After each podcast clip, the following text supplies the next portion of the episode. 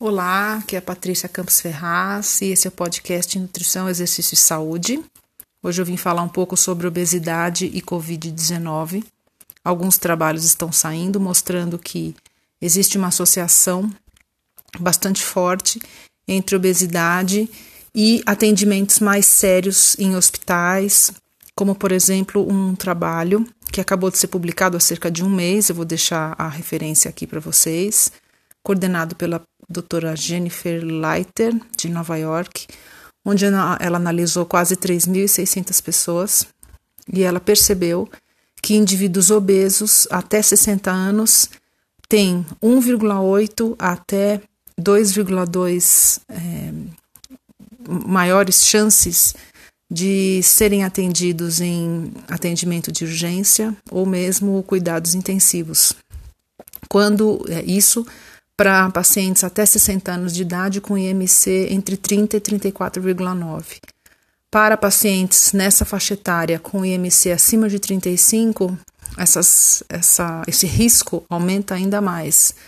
Ele é de 2,2 vezes maior para uh, os cuidados uh, de urgência e 3,6 vezes maior para cuidados intensivos, ou seja, um risco bem elevado de que um indivíduo obeso uh, com menos de 60 anos de idade, obeso grau 2, dê entrada num grande serviço de hospital, que foi onde foi analisado esse estudo, e ter aí é, chances de ser atendido, de precisar, na verdade, de serviços mais complexos, uma vez positivo para a Covid-19.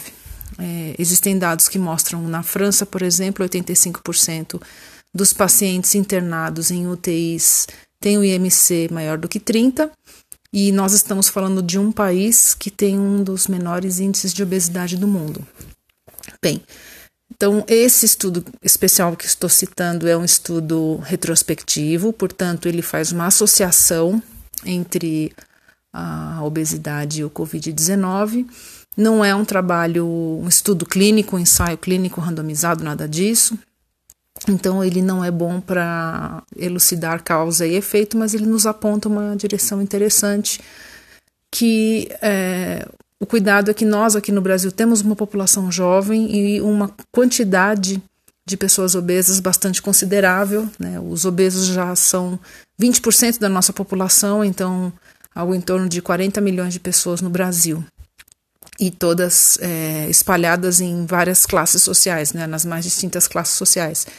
Então, as pessoas têm olhado para o grupo de idosos como um grande grupo de risco, mas agora nós sabemos que indivíduos jovens que têm obesidade, grau 1 ou grau 2, também têm um risco bastante elevado de é, ter manifestações mais graves da Covid-19, pelo que esses estudos que estão apontando nos indicam.